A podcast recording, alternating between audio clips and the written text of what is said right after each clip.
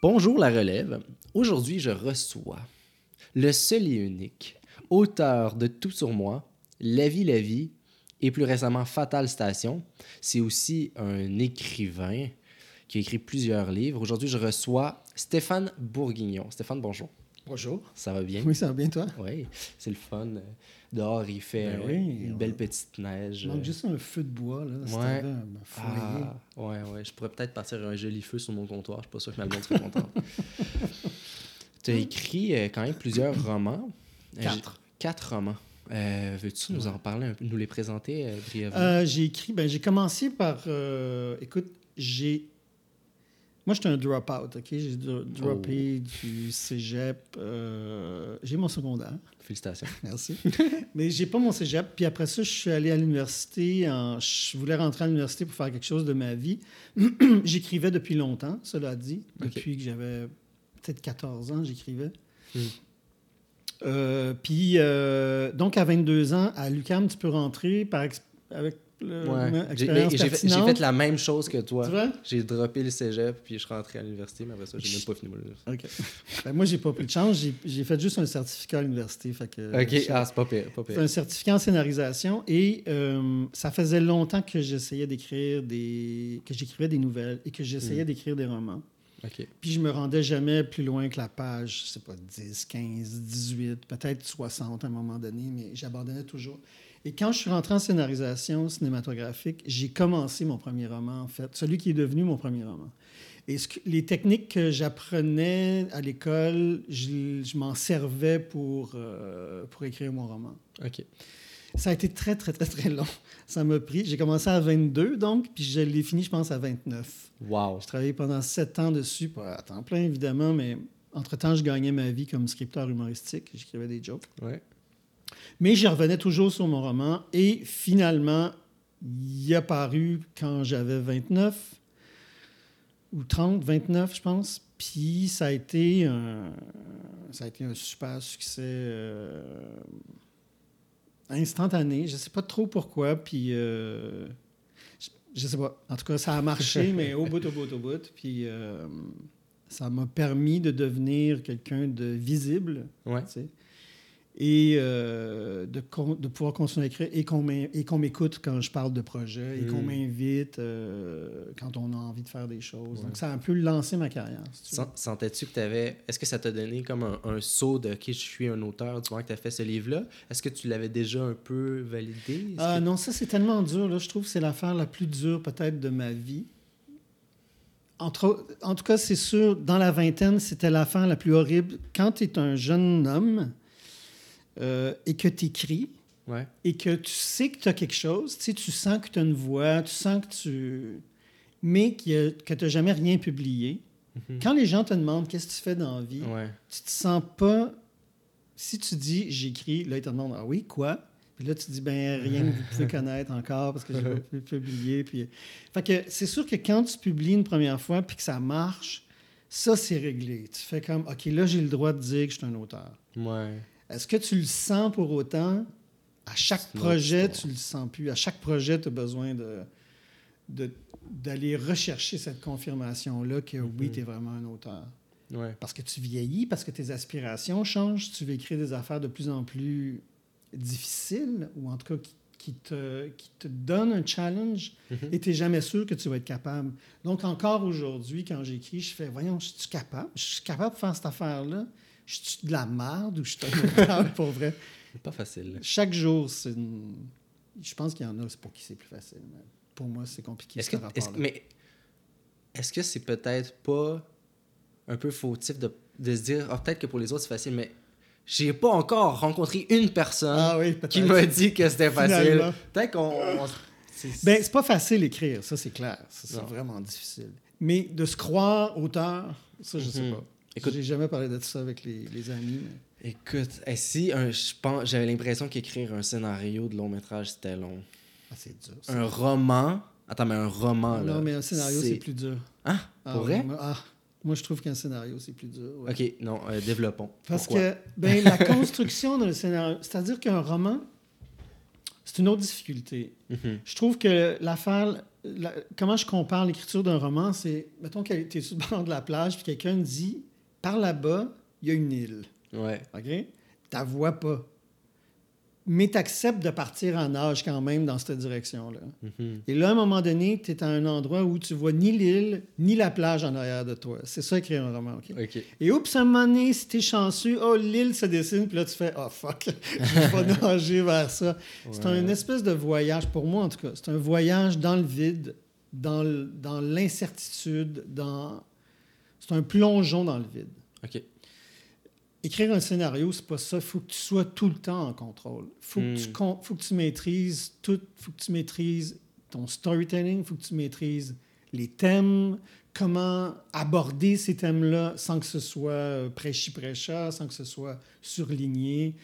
Comment créer des, des personnages rapidement. Tu es tout le temps dans la technique pour Mhm. moi. Puis, tu communiques. en- tu con- à la limite, tu communiques, oui, à la personne qui va regarder éventuellement le médium, mais tu communiques aussi à toute une équipe. Ben, surtout à une équipe Ouais. Puis t'es- t'espères qu'ils vont catcher le- la patente, tu sais, Ouais. l'émotion. Mhm. Euh, dans ce sens-là, c'est intéressant pour moi, à mon sens, écrire un scénario. Moi, j'y mets beaucoup de couleurs dans mes scénarios parce que je veux. Et là, le fait d'être auteur, d'être écrivain, ça m'aide. Parce que j'ai des moyens techniques, tu comprends? Mhm. Moi, ce que je veux, c'est impressionner le plus les lecteurs, le réalisateur, les producteurs, les diffuseurs idéalement, mais aussi toute l'équipe technique, ceux qui vont faire les costumes, ceux qui vont créer les maquillages, Mhm. les acteurs aussi beaucoup. Je veux que tout le monde ait une impression très forte de ce que ça doit donner. Ouais. Des fois, on parle que. Du moins, on en parle pas, pas nécessairement tous les jours, mais que le scénario, c'est un document de vente aussi. tu sais. Euh, mais à mon sens, c'est pas nécessairement un document euh, de vente. euh, ce- tu- le vends pas nécessairement de manière mercantile, mais tu le vends parce que tu veux que les gens embarquent. Tu veux les passionner, tu veux leur dire. Moi, en tout cas, je sais que j'écris beaucoup, beaucoup en me disant, OK, qu'est-ce que je peux montrer qui va être éclaté euh, au maquillage? Qu'est- Qu'est-ce qui va être le fun pour les, le- le- les gens en maquillage? Dans ce projet-là? Qu'est-ce Oui, qui va être le ben, fun au niveau du décor? Qu'est-ce qui va être le fun pour Mm. les acteurs à jouer? Exactement. Moi, je suis d'accord avec toi. Moi, je trouve que un- ça doit être un document de party, en quelque part. Mm. C'est que tu veux rassembler du monde et tu veux qu'à chaque jour sur le plateau, ils donnent le meilleur d'eux-mêmes. Et pour ça, il faut qu'ils soient enthousiastes. Mhm. Il faut qu'ils sentent qu'ils ont quelque chose à faire. Mhm. Fait qu'il faut que tu donnes des morceaux de bravoure, entre guillemets, à tout le monde. Il faut que Ouais. tous les acteurs, même les rôles secondaires, dans la mesure du possible, Mhm. un morceau à un moment donné. Et il faut qu'il y en ait pour tout le monde. Comme tu dis, pour toute l'équipe de, pour toute l'équipe des concepteurs, il faut qu'il y ait du défi, il faut qu'il y ait du fun à y avoir. Mhm. Moi, je trouve que c'est bien important. C'est vraiment un travail d'équipe, de gang. Puis c'est aussi au scénariste de, cons- de, de partir de cette prémisse-là. Ouais, ouais, ouais.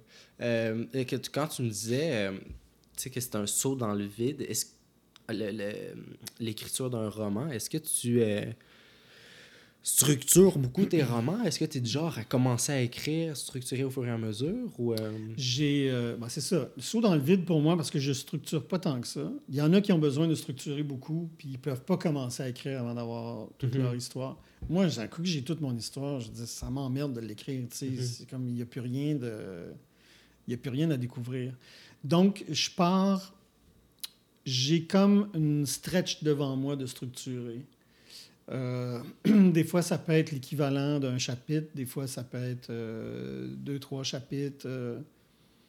Et plus j'avance, évidemment, plus j'ai d'idées pour ce qui s'en vient après, parce qu'à un moment donné, le- c'est comme si le chemin se traçait, puis il y a plus 100 000 possibilités. tu sais. Aussi, des fois, j'ai des idées de scènes que je sais qu'ils vont être aux trois quarts du, du livre ou à la fin du livre ou au milieu, mais je les ai au début de l'écriture. Donc, il, il se- il il place des espèces de jalons comme ça. Fait que ça se construit un peu en escalier entre écrire et réfléchir. Mhm. Euh, ce que l'écriture euh, fait comme euh, ce qui découle de l'écriture, ce qui sort de l'écriture, comme euh, du temps que je passe euh, allongé sur un divan ou à me promener. Ouais, ou ouais, Juste le temps que le projet marine dans Mhm. ton corps et dans ta tête. Ouais, ouais. Mais tout structuré d'avance, non. Non, non, non. Même en scénarisation? En scénarisation, plus, mais encore là, pas trop capable, le gars, de faire ça. Puis ça me cause souvent du trouble. Tu sais, euh, par exemple, euh, là, je développe une série, euh, une comédie dramatique. Et il n'est pas rare, mettons qu'un un, un épisode de- d'une heure, ça va être 52 pages environ. Il n'est pas rare que je me rende jusqu'à 70 pages ou 75 pages et qu'après ça, je coupe. Parce que je suis dans l'élan, puis euh, j'ai pas encore mis le doigt exactement sur ce que je suis en train de dire. Ouais. Ce qui est un peu. euh, c'est là que je me demande si je suis vraiment un auteur, tu comprends-tu? Quand je suis obligé de faire ça. Ouais, moi, c'est drôle parce que je me. J'en suis rendu, ben, ou du moins peut-être dans la dernière année, je me demande si je suis un auteur parce que je me prépare trop. Mhm. Ben, tu vois, toutes les, toutes Ouais. les- Il y a vraiment. Ça dépend de ton ADN. Il y a toutes les façons de faire ça. Antoine. Il n'y a Mhm. pas de. Non, c'est c'est une, c'est une bête écrire. euh, Puis ça change, tu vas voir, avec les années, ça change. Ta façon de travailler va changer. mhm. Il faut juste, en fait, être relativement en- tranquille, dans le sens en paix, avec le processus, Mhm. Et accepter que les choses iront pas nécessairement comme tu veux. En tout cas, même que les choses vont rarement aller comme tu veux. Et rester ouvert. Moi, ce que je crois beaucoup, c'est à tout le travail que ton cerveau fait alors tout seul, alors que tu travailles pas sur le projet. Ça, là, c'est une affaire que j'ai découvert avec les années et sur lequel je mise de plus en plus. Vraiment, des fois, c'est tellement simple. Tu es coincé, là, puis tu es sûr que tu trouveras jamais la réponse. Tu t'en vas faire autre chose pendant une heure, puis pour vrai, quand tu reviens, tu l'as, la réponse. Ouais. Ou dormir une nuit dessus. Ou, euh, Mhm. Fait que ça, juste apprendre à, à travailler avec ton corps, ton énergie, qu'est-ce que ton cerveau te dit, quand c'est blank, là, quand tu regardes ton projet, puis dans ton scénario, là, il y a aucune euh, modulation électrique dans ta tête. Il Mhm. faut que tu arrêtes. Il juste, faut juste pas que tu sois là en ce moment. Tu Ouais. comprends-tu? Ça donne rien de t'acharner. Va faire d'autres choses. C'est pour ça que c'est important pour les auteurs quand on maga- ou les créateurs, quand on, on- on cherche un nouvel appartement, de bien regarder la douche. Parce que c'est un élément Beaucoup- important. Beaucoup de douches qui se prennent, oui, c'est vrai. D'ailleurs, c'est vrai, il y a beaucoup d'idées dans la douche. Puis il y a un grand lit aussi, parce que Woody Allen, il travaillait euh, toujours couché. Mhm. Fait que, euh, c'est vrai que lui, il a toujours souvent les mêmes idées aussi, d'ailleurs. qui aurait dû se lever un peu plus. Mais, c'est quand, même- Ouais. quand même Woody Allen. Un truc que j'ai, moi j'ai trouvé, à part la marche, là, que c'est- un remède miraculeux, euh, quand il faut vraiment que je travaille, des fois, puis je suis bloqué, le matin, je me réveille, je me, ré- parce que je me réveille toujours à la même heure, là, assez tôt, je vais prendre un café et je vais me recoucher. OK. Puis le café, tu sais, ça prend toujours à peu près 45 minutes avant de vraiment euh, Kick in. euh, kick in. Euh, mais j'arrive dans un état où, je, tu sais, quand tu dors à moitié, mais que tu es quand Mhm. même conscient, Ouais, ouais, ouais. fait que ma créativité part dans tous les sens. Des fois, j'écoute un podcast en même temps, des fois, non. OK. Mais puis je peux passer un 45 minutes, une heure recouché comme ça. Des fois, ça me permet aussi de rattraper un peu de, de sommeil que j'aurais pu perdre, mais, T'en fais des affaires dans ces 45 minutes-là. mais il s'en passe des affaires dans ma Ouais. tête. Puis là, tu as des idées pour le travail ou après ça, tu te lèves puis tu vas travailler? Euh, généralement, ça, ça va dépendre, mais généralement, le mieux pour moi, c'est de sauter directement au clavier Après ça. après ça. Euh, tu sais, pendant que j'étais à l'école de l'humour, je me réveillais à 5 h le matin, puis c'est là que j'écrivais. Ouais.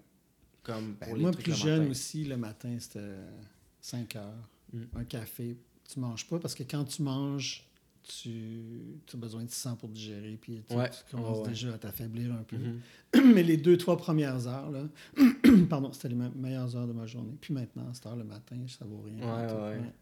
Ben, en fait, je dirais même que c'est des fois dans des périodes plus stressantes, ou en tout cas pour moi, plus stressantes, où il y a plus d'anxiété dans ma vie, le matin, je sais que je vais avoir un sanctuaire. tu sais. Mhm. Euh, je suis pas encore comme contaminé par tout ce qui aurait pu se Ouais. passer dans la journée. Je suis comme, je suis frais, tu sais, je suis, à- je suis un, Ouais. un bon reformatage matinal. Ouais. Je me réveille, puis je, la aller, maison est tranquille aussi. Puis Ah la rue est tranquille. Puis là, ta blonde se lève et tu dis, ah, damn.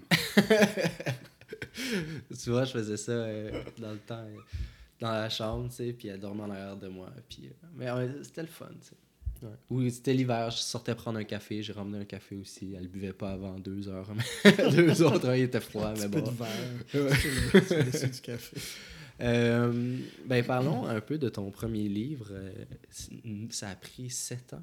Ouais, ben je l'ai vraiment poli, hein. Ouais. Puis euh, quand je l'ai envoyé à des éditeurs, et que je l'ai envoyé, je pense, à cinq éditeurs, ils m'ont tous. Il y en a quatre qui m'ont. re- Non, il y en a trois qui m'ont refusé. Puis là, j'ai fait, ben ça y est. Mhm. J'ai passé tout ce temps-là sur. euh, Et là, il y en a un qui m'a appelé, il m'a fait, hey, euh, c'est une joke. Je dis quoi? Il dit, c'est-tu vraiment toi qui l'as écrit? Je dis, ben oui, pourquoi? Il dit, j'ai jamais vu ça, un livre de même. Aussi. euh, aussi prêt à être. Un premier livre aussi prêt à être publié. Il dit, ça a l'air de. Ça a l'air d'une joke de quelqu'un d'expérience qui l'aurait écrit sous un pseudonyme. Mais moi, je venais du milieu de l'humour, tu sais. Ouais. En humour, tu le sais, si tu as étudié à, à l'École nationale de l'humour, quand une joke marche pas, elle marche pas. Ouais. Tu comprends-tu? Ouais. Tu ratures, puis tu en trouves une autre. On n'est pas attaché à notre matériel comme d'autres auteurs. Ben, en tout cas, je vais parler pour moi. Là. Je suis pas attaché à mon matériel comme d'autres auteurs qui ont l'impression un peu que chacune de leurs phrases est une perle. Mhm. On est habitué de scraper puis de se faire dire non, ça c'est pas bon, ça marche pas, reviens demain avec quatre pages. Ou, euh.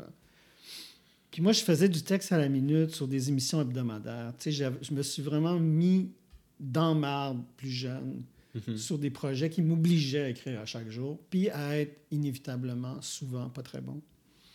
Donc, le roman, sur ces sept années-là, ou sept, ouais, sur ces sept années-là, j'ai, à chaque fois que je repassais dessus, en fait, enlevé ce que je trouvais qui n'était pas assez efficace à mon Ouais. goût. Et la dernière fois que je l'ai lu, avant de l'envoyer, je me suis permis, puis ça c'est un bon truc, puis je le recommande à tout le monde, je me suis permis juste un crayon feutre noir, un marker, pendant que je le lisais. Et j'avais juste le droit d'enlever des affaires, Ouais. pas le droit d'en rajouter. Mhm. Et j'ai enlevé comme une espèce d'encore de 20 pages juste avant de l'envoyer. Donc, l'éditeur qui m'a choisi finalement, il n'en revenait pas comment il y avait une économie de, de sais. Mhm. Puis le livre, il était. il- on l'a publié tel quel. Là, on a corrigé quelques fautes d'orthographe, mais je veux dire, on n'a rien changé. Après ça, ça, c'est une façon de voir les choses. Après ça, moi, j'ai voulu écrire un petit peu différemment. Pas mon deuxième livre, parce que le deuxième, c'était la suite du premier. Ce qui, à mon sens, était une erreur stratégique de ma part, mais j'avais besoin d'aller fouiller encore dans cet univers-là parce que j'avais pas, j'avais l'impression de ne pas avoir tout fait ce que j'aurais dû faire dans le premier. J'avais besoin d'aller passer encore du temps là-dedans. Ça m'a un peu. Donc, c'est un deuxième livre qui compte pas vraiment pour un deuxième livre dans ma, dans ma tête. Il compte pour un livre et demi, si tu Mm. veux. Du- Comme si ta démarche artistique, c'était pas tout à fait développée. Voilà, parce que j'étais obligé de respecter un peu l'esprit du premier. Et puis, je pouvais pas m'aventurer aussi loin que je voulais dans la recherche de c'est qui Stéphane Bourguignon à cet âge-ci, mettons, avec le bagage que j'ai maintenant. Tu Mm. comprends? Parce que c'est ça aussi, écrire des romans. puis C'est ça qui est fantastique dans l'aventure. C'est que c'est comme une sorte de radiographie de quitter au moment où tu l'écris Mhm. de ce que tu penses, de comment tu vois le monde. Et après ça, j'ai commencé à écrire des livres plus désorganisés, volontairement, qui étaient moins calculés, moins structurés que le premier, moins en économie, beaucoup plus de digression, puis de ce que le, spect- ce que le lecteur euh, pas toujours apprécié, mais pour moi, c'était la, la place, l'écriture romanesque, c'était la place où j'avais le droit de faire ce que j'avais envie. Mhm. Parce qu'en TV, tu peux faire un peu ce que tu as envie, mais pas, pas, pas tant, là, tu sais. Ouais. En fait, tu as des impératifs qui sont importants. Puis l'écriture romanesque, si tu calcules ce que ça te rapporte financièrement, c'est-à-dire, grosso modo, pas grand-chose, sinon rien, tu peux crissement faire ce que tu veux, tu sais. Ouais. Cela dit, peut-être que les conditions d'édition ont changé aussi depuis le temps que j'ai publié, puis peut-être que ces livres-là, ils ne les publieraient pas tels quels non plus. Mm. Mais peut-être aussi. Peut-être. Ouais. Fait que c'était quoi les grands thèmes de ton premier roman? Le premier livre, c'était vraiment, vraiment simple. C'est une histoire un peu de. C'est un, un personnage qui a 23 ans, je pense, qui sort d'un deuil. Sa blonde est morte, voilà, 7 ou 8 mois. Puis son meilleur ami avec qui il habite fait Hey, là, c'est assez, man. Là. Il faut que tu. Faut que tu sortes de la maison, il faut que tu traces, il faut que tu arrêtes de compter il y a combien de petits pois verts dans une canne de petits pois. Il faut que tu reviennes à la vie. Et c'est un peu ça, dans le fond. C'est son cheminement jusqu'à temps qu'il se trouve une blonde et qui, euh, qui, bref, qui recommence à vivre en suivant aussi son chum qui, lui, suit un peu le même parcours. Et en fait, c'est une petite bande là, de jeunes, début vingtaine, qui, euh, qui apprennent un peu c'est quoi être des adultes dans un monde euh, qui, que les autres perçoivent comme euh, déprimant et euh, conventionnel. Et, fait t'écris un livre pour les milléniaux avant le temps, oui, c'est ça. Mais ben, comme quoi, hein, chaque génération. parce que c'était vraiment collé, à, je pense, à ce que moi et à ce que mon entourage, en tout cas, génération, jeune génération X, je ne sais pas si tu sais, mais c'était no future en esti. nous autres, euh, les milléniaux aujourd'hui sont happy là, comparativement aux autres. C'est vrai. Fait que c'est un roman drôle, assez touchant, euh, qui, a beaucoup, qui a beaucoup marqué et qui, qui est encore beaucoup lu euh, dans les cégeps et dans les écoles secondaires parce que les jeunes adhèrent complètement à, à cet univers. Donc, tu as vraiment réussi à, à trouver quelques thèmes, une plus universel. Ouais, en fait, sans chercher, en fait, parce que j'ai juste comme parlé de moi puis de mon entourage, puis rêvé un peu, puis euh, mettre, mis de l'action, puis des jokes. Puis, euh, ça, ça est-ce que ça l'a inspiré euh, tes premiers, premières œuvres télévisuelles? un petit peu dans le sens où, moi, quand, le, quand mon premier roman est sorti, mon fils est né pendant cette année-là. Évidemment, avoir un enfant, ça change un peu les perspectives. On, le dit souvent, mais pour un auteur, ça change beaucoup de choses. Pas juste dans le fait que tu peux plus travailler comme tu veux, mais dans le fait que toute ton, ton, ta façon de regarder le monde euh, change. Et euh, ça t'amène dans une zone plus sensible, je trouve, hmm. euh, de l'être humain. Ça ne veut pas dire que ceux qui n'ont pas d'enfants ne peuvent pas le faire, mais ça te rapproche en tout cas d'un côté sensible.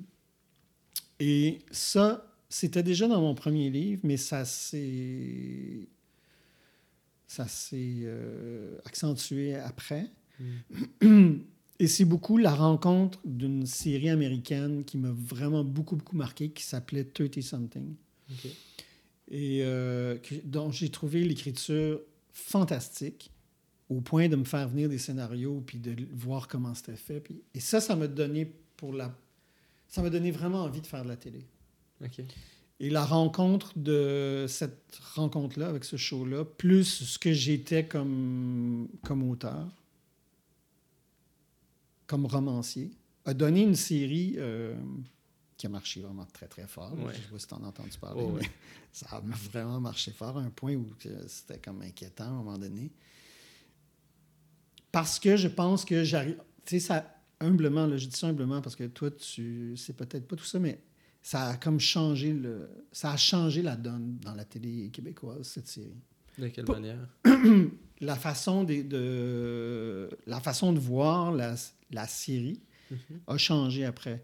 Euh, la façon de d'écrire, la façon de tourner, c'est devenu comme une référence. Mm. C'est comme un peu le passage, si tu veux, à l'ère. Euh, pas moderne, mais en tout cas, quelque chose dans, dans ce genre. Ouais, on comprend. On va dire les... Façon de raconter différente, hmm. qu'on n'avait pas vraiment vu avant.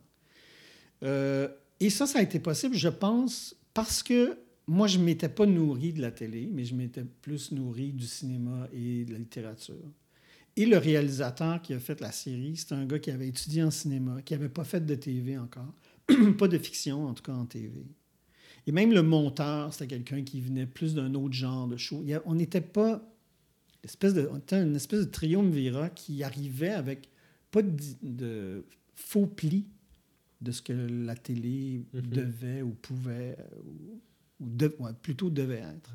Et ça a donné une, affaire plutôt originale, dans le sens euh, plutôt différente, qui, je pense, pour une question de luck, de timing, mais aussi parce que nous, les créateurs, on avait tout l'âge de ces personnages-là. Et on écrivait et, on est, et les acteurs les incarnaient d'une manière qui les touchait particulièrement. Et je pense que la génération qui était alentour de nous s'est aussi reconnue de la même façon. Mhm. Et c'est devenu une série culte que des gens écoutent encore. Ouais. Il y a des gens de l'époque qui me disent on la réécoute encore une fois par année, là, juste pour se rappeler tel épisode puis tel épisode. C'est le fun. ça. C'est super le fun. C'était vraiment un beau, euh, un beau moment dont j'ai pas profité sur le coup parce que je suis devenu, à un moment donné, vraiment tan- J'avais de la misère à vivre avec euh, ce succès-là, honnêtement. Ça me mettait mal à l'aise. Mhm. Probablement le syndrome de l'imposteur qui venait jouer avec ça. Je savais pas comment très bien réagir aux commentaires des gens, puis à cette espèce de folie-là qu'il y avait. Et la pression est devenue vraiment grande à un moment donné parce que le show avait beaucoup de succès et toute la presse était avec nous autres. Tu sais, vraiment, tout allait parfaitement bien. là, Puis là, tu commences à chercher, mais qu'est-ce qui va pas bien? Qu'est-ce qui va arriver? roche? Ouais, c'est quoi qui va, c'est quoi qui va nous chier d'en face? Puis euh, c'est pour ça que j'ai décidé d'arrêter la série, en fait. OK, après deux saisons. Trois saisons. Trois saisons. Ouais. En fait, le- quand, la, quand la série est rentrée en onde, les deux premières étaient déjà tournées et la troisième était rendue au milieu de l'écriture. Mhm. Fait que, moi, on- nous, on ne savait pas là, que ça allait être ce succès-là. Mhm. Mais faire finir la tourne- le tournage de la troisième saison a été porté par tout ce qu'on entendait, par cette vibe incroyable qu'il y avait. Et moi, j'avais, déjà l'impression d'avoir fait le tour de mon affaire. J'avais vraiment bouclé mes trucs dans le troisième. Puis là, tout le monde disait, Hey, il faut faire une quatrième, il faut faire une quatrième. Et honnêtement, je voyais juste, je voyais pas de façon de le faire sans tout gâcher. Mhm. Ou en tout cas, sans faire finalement Ah, la saison de trop. Ouais. Et je voulais vraiment pas ça tellement c'était comme fantastique, qu'est-ce qui se passait comme, euh, comme conte de fées. là. Ouais. Fait que j'ai arrêté là. Puis je pense que ça a contribué au fait que la série est devenue culte, en fait. Ouais. Parce que les gens n'avaient pas eu tout à fait assez. En fait, comme. Hey, non, pas vrai. Puis euh, c'est ça. C'est important, ça. Quand, quand t'en as trop, là, il faut, faut laisser un peu sur la fin. Ouais. Ouais, moi je pense que oui aussi. Il faut savoir se retirer à temps. Euh, donc, après ce succès-là, euh, qu'est-ce qui s'est passé? Là? Y a-tu tu un temps mort? Là, je- euh, ah oui, moi, j'ai toujours besoin d'un méchant temps mort. ah ouais? Toujours, ouais. j'ai comme toujours besoin de réapparaître, de disparaître comme un canard, là, tu de plonger, puis de réapparaître là où les gens m'attendent pas. Mhm. Puis c'est pas payant pour moi en termes de carrière. Parce que, tu sais, après La vie, la vie, j'aurais dû surfer là-dessus. J'aurais dû écrire un roman drôle qui parle de les affres d'avoir bientôt 30 ans, puis de, des affres de, de, de- de ça. Mais, tu sais, vraiment pas. J'ai écrit mon roman le plus dark, peut-être, après ça, tu sais, Mhm. le plus torturé. Euh, je pense que c'est... Après ça, j'ai été écrire une comédie qui s'appelle Tout sur moi, Mhm. euh, qui était complètement sans aucune émotion, volontairement, sans moment, sans moment d'émotion aucun. Parce que dans la vie, la vie, il y avait beaucoup de, il y avait beaucoup de ça, il y avait beaucoup d'émotions, beaucoup d'humour, mais beaucoup d'émotions. Et j'ai besoin donc de, pour moi-même, je pense que c'est pour me réapproprier ma liberté de créateur, de m'en aller ailleurs Pour garder un peu le contrôle. pour garder le contrôle puis euh, me permettre de, d'éviter la comparaison. Mhm. Bon, ben, c'est sûr, tu n'évites jamais la comparaison, mais si tu essaies de faire un deuxième La vie, la vie comme deuxième show, ben là, tu peux juste te faire dire. C'est tu sais, pas... C'est ça. Tandis qu'en allant vraiment loin, les gens peuvent faire Ah, j'aimais mieux La vie, la vie, mais ils peuvent pas faire Ah oui, on va les comparer, voir, parce que c'est vraiment des pommes puis des oranges. Puis, euh, tout le monde a des attentes, tu sais. Et tu déçois tout le monde de même. Les producteurs, quand tu leur amènes un autre show, après, ils font Ah ouais, mais t'es sûr, c'était tellement bon l'autre, puis on aimait tellement ça. Puis là, tu fais Ouais, mais là, c'est ça que je veux faire. Puis ton éditeur aussi, il fait ça. Ah ouais, mais ton premier livre, il a tellement marché. Pourquoi là, tu vas en faire un qui est pas le fun? Ouais. Puis euh, c'est ça, ça complique la vie de tout le monde, mais moi, je dois fonctionner comme ça, peut-être aussi, je sais pas trop, parce que tu sais, je suis un auteur qui navigue très bien entre le drame et la comédie. Puis Mm. ça, c'est pas. Je pense que c'est pas tous les auteurs qui sont comme ça. là. Moi, c'est, je pense que c'est ma caractéristique, si tu veux, Ouais. qui, me qui me qui m'identifie ou en tout cas qui me qui me définit. Mais ces deux affaires-là, ces deux pôles-là, ils sont pas faciles à, équilibrer. OK. Puis quand je passe, par exemple, cinq ans dans une émission comme Tout sur moi, où, que, où ce n'est que joke, j'ai vraiment un gros déficit de drame. Ouais, ouais. Et j'ai envie, après ça, d'aller écrire comme mon dernier roman, une affaire deep qui sombre, qui se passe dans un milieu... euh. Tu sais, il faut que je nourrisse comme le, le monstre à deux têtes. Ouais, ouais. Mais je suis vraiment comme toi pour Ah ça. là. Vraiment, vraiment, vraiment. Euh, pour rien, j'ai fait l'INE sur ça, j'ai fait l'école de l'humour. là. C'est comme drame, après ça, la comédie. Euh, quand je suis sorti de l'école, c'était comme parlez-moi pas de gag, là, tu sais. Ah. Pas, pas tant que c'était un écœur en titre, que j'étais comme j'avais besoin de me retrouver dans quelque chose. J'ai deux facettes de ma personnalité, puis si je, je nourris pas, je cultive Ouais. pas l'une, je Ah, me c'est- sens pas bien, Ouais, tu sais. ouais, ouais. Ah ben, tu vois, tu comprends parfaitement. C'est... Je sais pas trop. Des fois, des fois, il y a des projets qui vont équilibrer ça, puis des fois, euh, non, tu vas comme partir juste d'un bar, puis effectivement, l'autre souffre. Puis il y a comme quelque chose de... Je sais pas trop, il y a quelque chose par rapport à l'identité là-dedans, où c'est comme si, en quelque part, dans le fond de toi, il y avait un, un petit toi qui fait « Hey, j'ai pas juste ça à dire, j'ai ça aussi. Mm, Je suis ouais. pas juste ça. Je suis pas juste des jokes.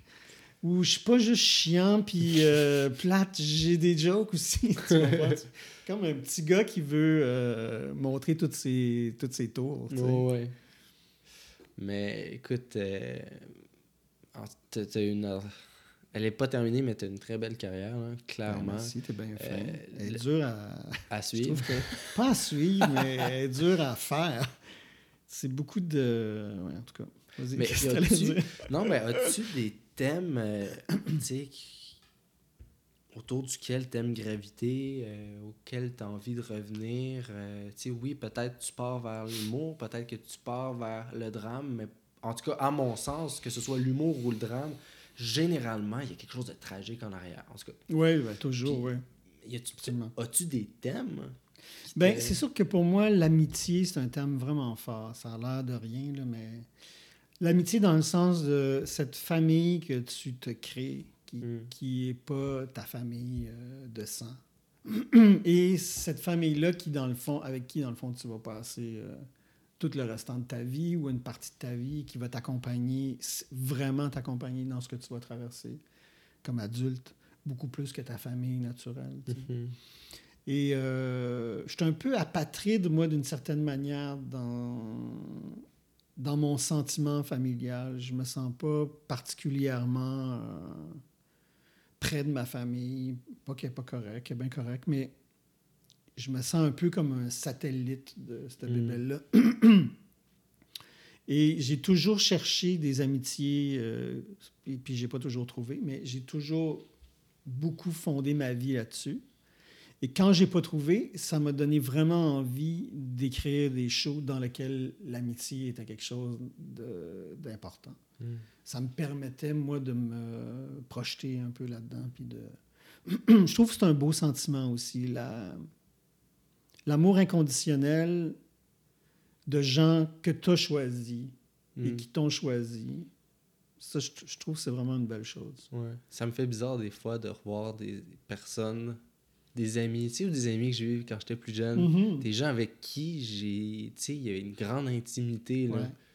Puis tu les revois 10, 15 ans plus tard, puis deux étrangers. Ouais. Ça, ça me Mais fait il reste quand même quelque là. chose, non, tu trouves pas? Il y Souvent, a, il y a- des fois, peut-être- après deux, trois ouais. phrases, si ça clique Ouais. le moindrement, Ouais, oups, t'es t'es 15 ans en arrière. C'est comme Ouais, ouais, si t'as raison. T'es revenu dans cette cuisine-là, mettons, Mm. avec ce gars-là, avec qui t'as partagé je sais pas combien de T'as besoin de moins de mots, on dirait. Ouais. Mais ouais, ça m'a toujours fasciné, ça. Euh, C'est ça aussi, voir comment les gens vieillissent, des fois, c'est troublant. hmm. Parce que toi, t'as pas trop l'impression de vieillir. Ouais. Puis à un moment donné, tu vois dans la face de quelqu'un, tu vois son âge. Tu sais, quelqu'un que tu fréquentais, mettons, quand tu avais 25 ans, là, tu, pour moi, tu le vois quand il est rendu à 55, puis tu sais, oh man, Attends, je- hey! j'aime pas sortir mon cellulaire, mais je pense que j'ai une note que je m'étais prise dans un autobus. Exactement sur ce sujet-là. Attends, je je suis sûr que je l'ai quelque part, là. non pas vers Honoré Beaugrand. Euh, Ok, attends, je vais, je vais sûrement le trouver. Un mané. Ah oui, écoute, hey, puis c'est écrit comme la merde. C'est quand qu'on revoit des gens dont on avait gardé une image mentale qui était gelée dans le temps, qu'on prend réellement conscience que le temps Quand le passe. temps passe, ouais, exactement. Puis plus tu vieillis, plus c'est marquant. Là. Ouais. Des fois, tu fais Hey, hein? Puis là, tu vas te voir dans le miroir. Tu Ouais, j'ai-tu l'air de ça, moi aussi? Mm. Le temps passe.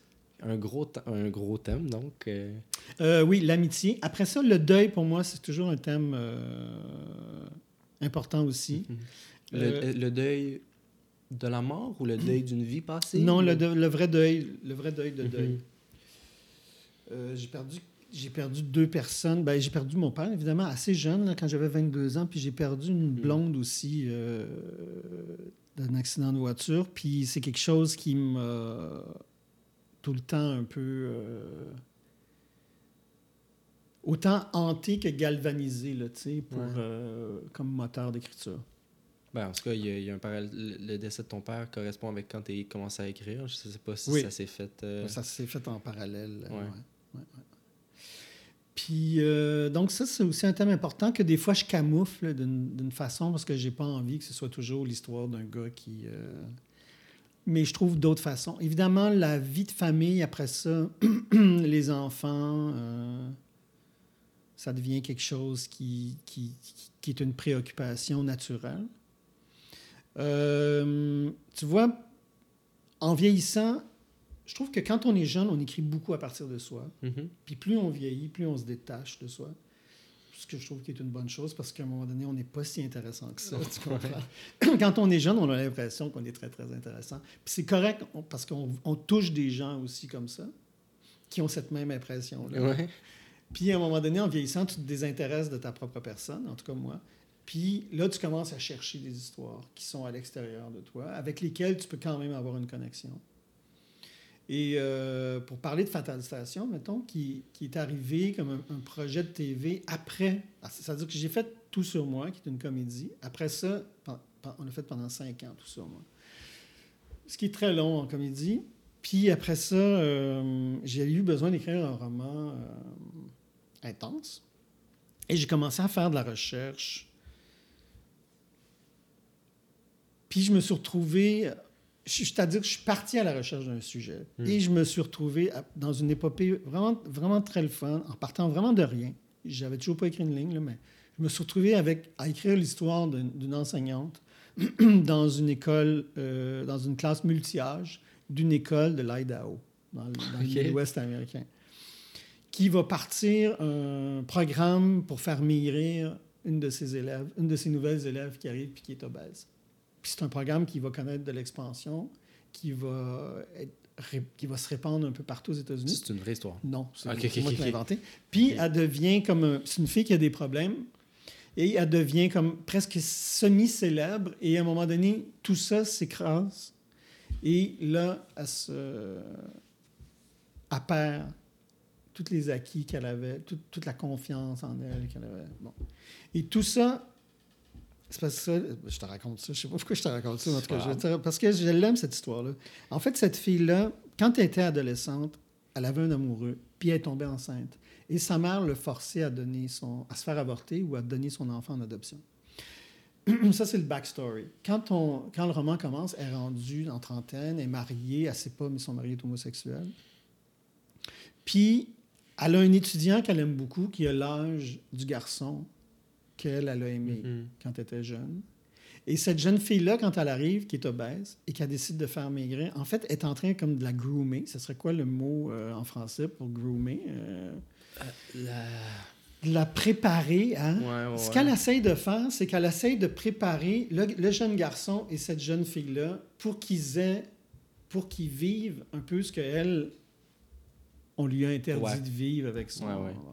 Fait que c'est assez, assez. Mais tout ça est écrit très délicatement. Mais ça se passe dans un village, tout petit village enfermé, sanglé autour de montagnes. Et c'est très étouffant. Hmm. Et j'ai été là-bas faire de la recherche. Je me suis promené là-bas pendant deux semaines pour voir les lieux et tout ça. Et ça m'a vraiment marqué. Et l'écriture du roman, après, m'a aussi été une expérience assez, assez dense. Hmm. Et quand j'ai eu fini, je n'étais pas capable de quitter cet univers-là, d'où l'idée de Fatal Station. Le genre de petit village retraité. Voilà. le- C'est ouais. ça. J'avais des impressions très fortes. Moi, je suis un gars qui a vécu souvent à la campagne aussi, dans ma jeunesse et aussi dans ma vie adulte. Et je- le principe de l'enfermement, le principe du paysage qui pèse sur, le, sur les habitants, c'est quelque chose qui m'intéresse. Donc, euh, Fatal Station est arrivé dans le prolongement de ça, Mhm. pour continuer à être dans, cette, dans ce genre d'univers-là. Parce que est-ce qu'il y a encore un peu ces... Ben, on serait, tu me parlais de deuil, de- d'amitié, puis je, je pensais à Fatal Station, j'étais comme, Il n'y a pas ça dedans. il n'y a pas tant ça. Non, non. Non. Deuil un peu plus euh, transposé par la présence de. Je me rappelle, euh, je me rappelle plus des noms, là. euh, De ce gars-là qui a attaqué le personnage, euh, qui a attaqué la- le personnage principal. Il y a une question, il y a comme un fantôme qui hante. Mhm. Fait que dans ce sens-là, pour moi, le deuil est encore là, parce que c'est un Mhm. peu ça, le deuil, dans le fond. C'est comme un fantôme qui, Ouais. qui te hante. Mhm. pas le deuil, mais je veux dire, le... pas le deuil comme tel. Ben, le deuil aussi, mais en tout cas, moi, c'est comme ça que j'ai vécu beaucoup d'années, en tout cas après la mort de cette jeune fille-là. Comme quelque chose qui me hantait, comme un fantôme qui me suivait un peu partout, tu sais.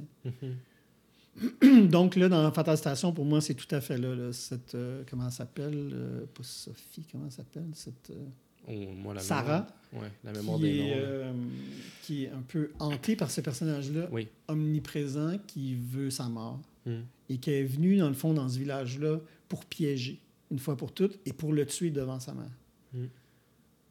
Vois, c'est un peu, en quelque part, shakespearien comme, euh, Ouais, c'est vrai. hein, comme thème. Mm. Ça, c'est vraiment très loin des thèmes que j'abordais quand j'étais plus jeune. Ouais. Moi, écoute, ça m'a. Ce que j'ai le plus aimé de Fatal Station, c'est la manière dont tu nous présentes chacun des personnages. Puis comment tu prends ton temps. Puis Ouais. que tu, tu Tu nous. vois, plein de monde n'ont pas aimé ça. Non? Mais moi, je, je suis content qu'on parle de ça parce que justement, je parlais de ça en fin de semaine avec des amis, puis je disais, ah, fuck, j'aurais pas dû prendre mon temps de même des deux premiers. Puis il y en a qui me disaient, ouais, non, t'aurais pas dû. Puis d'autres qui disaient, ouais, non, non, c'est correct. Puis tu vois, toi, tu corrobores un peu ce que. Mm.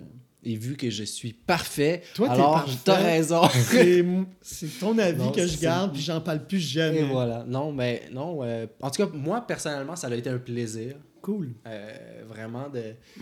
Parce que, en fait, c'est le, c'est le mystère. C'est- Oui, c'est- moi, c'est c'est ce qui me permettait d'y retourner. C'était ce mystère-là. Puis il y avait quelque chose de très, euh, peut-être lynchéen, là, dans, dans cette manière de. Tranquillement, pas vite, tu comprends les relations Oui, entre les c'est ça. personnages. Bon, que- ah, je suis content qu'on parle de ça parce que moi, ça me faisait triper. Moi, j'étais content, j'aimais ça.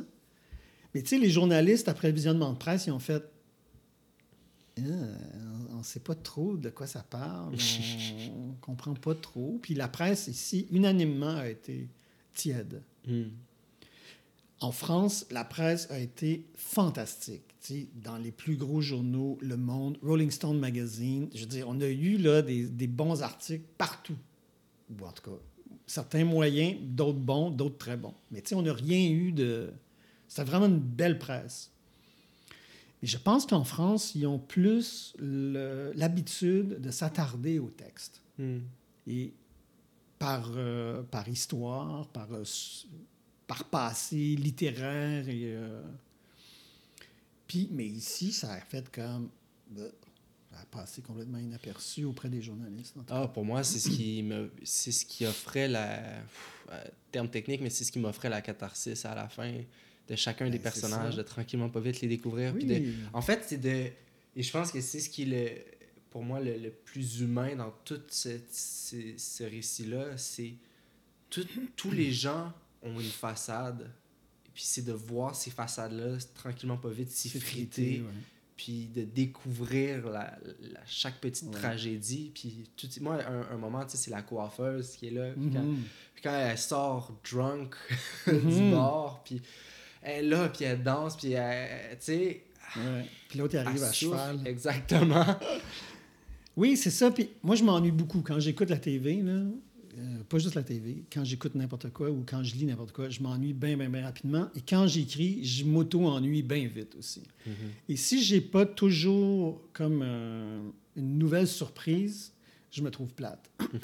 fait que Fatal, c'était pas des grosses surprises, mais c'était comme éplucher un oignon. tu sais. Les personnages avaient trois, quatre puis cinq couches que je, dé- que je déployais tranquillement.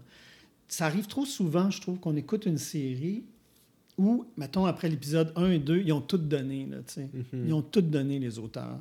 Puis après ça, tu surfes sur ce qu'ils ont mis, mais tu n'as plus réellement de. Tu n'es plus vraiment étonné. Tu sais dans quoi tu es engagé. Si tu aimes ça, tu restes, mais tu n'as pas de grandes surprises. Mhm. Puis je me demandais toujours comment faire pour pas qu'à partir de l'épisode 3, mettons, on soit, ça soit convenu ce qui se passe. Mhm. Même si on aime ça, on peut aimer ça convenu, là, parce qu'il y a beaucoup de gens qui aiment ça, savoir dans quoi ils s'embarquent. Et Ouais. même connaître un peu toute l'histoire d'avance. Moi, je trouve que ça faut continuer à avoir des surprises.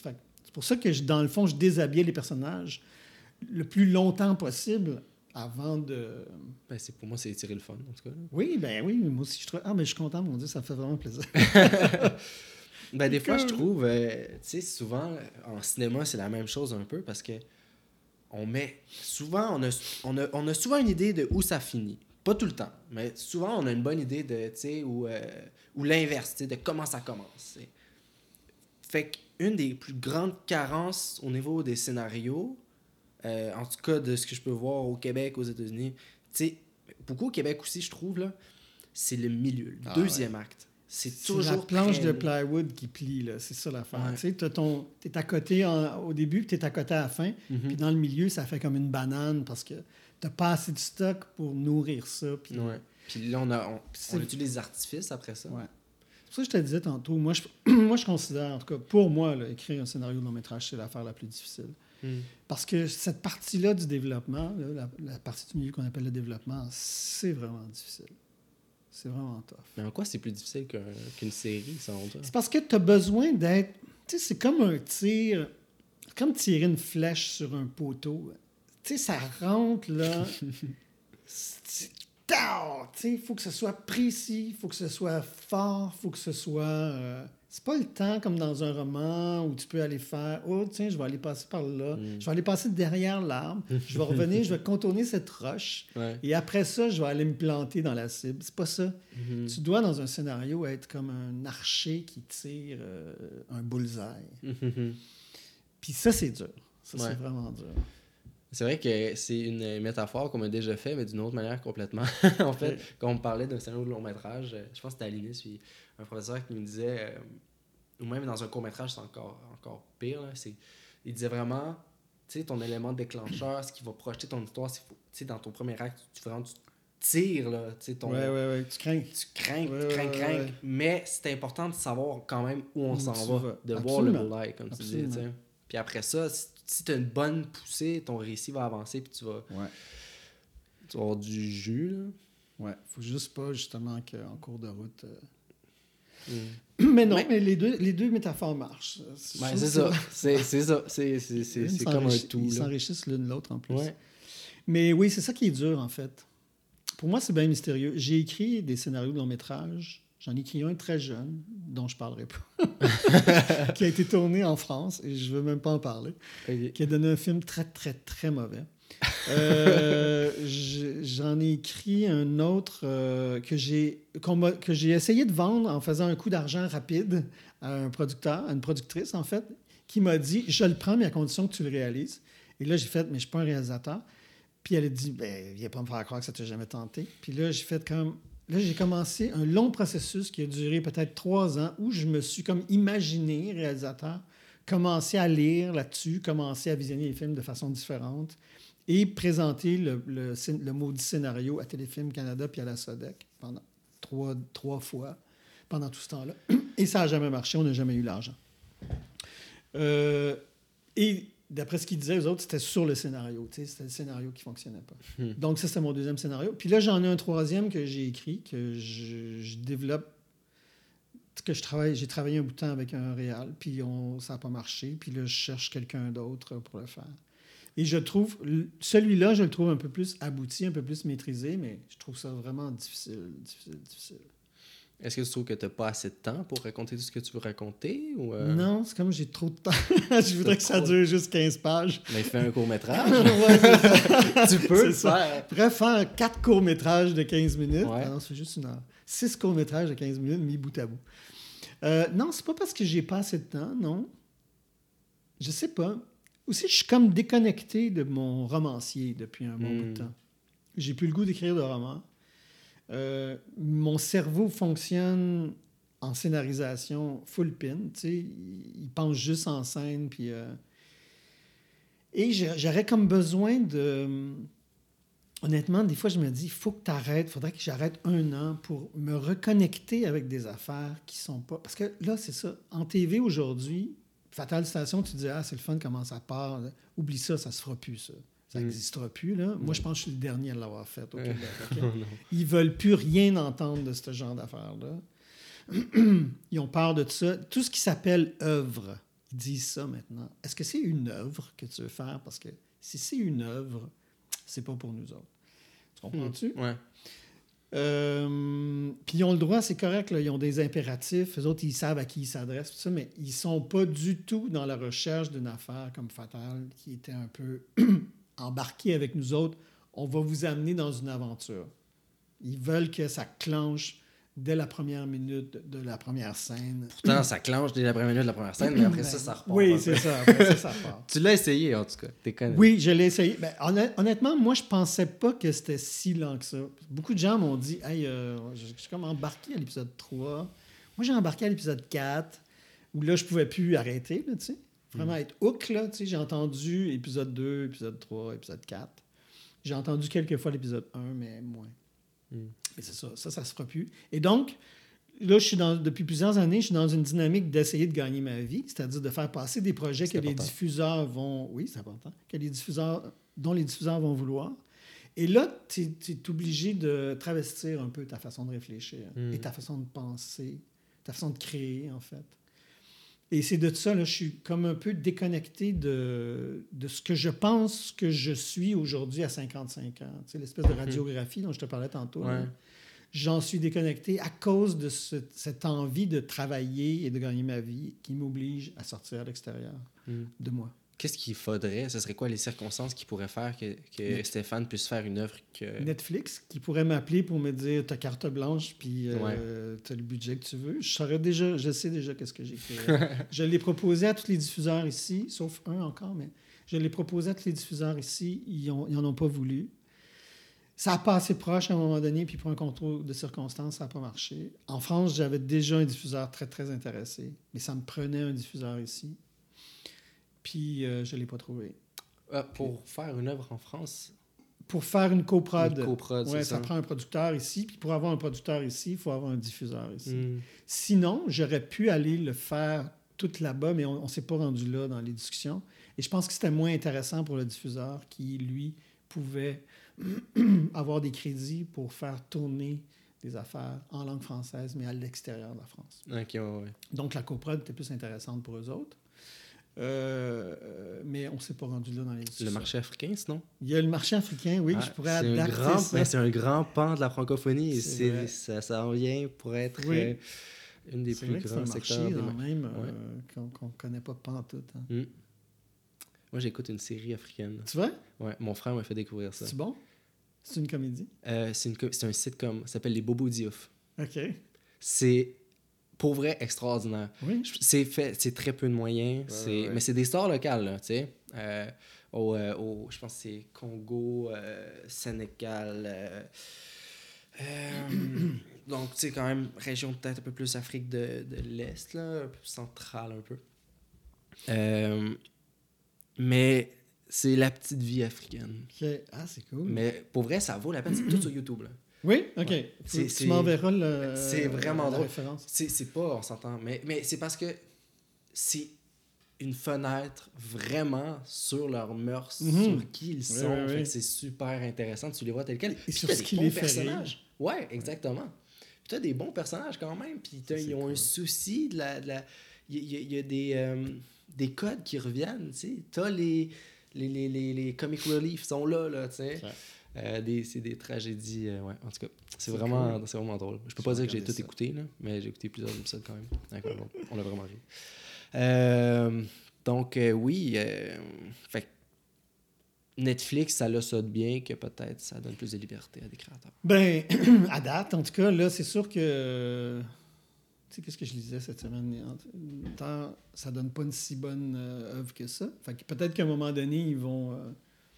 J'espère que non, mais j'y ai rêvé, me dire, là, tu sais, d'avoir des moyens puis d'avoir de la liberté euh, Hmm. pour pouvoir continuer. Parce que j'aurais fait une autre série après Fatal dans le même. euh, tu sais, à- en apprenant de mes erreurs, j'avais l'impression, parce qu'on a fait juste une saison, tu sais.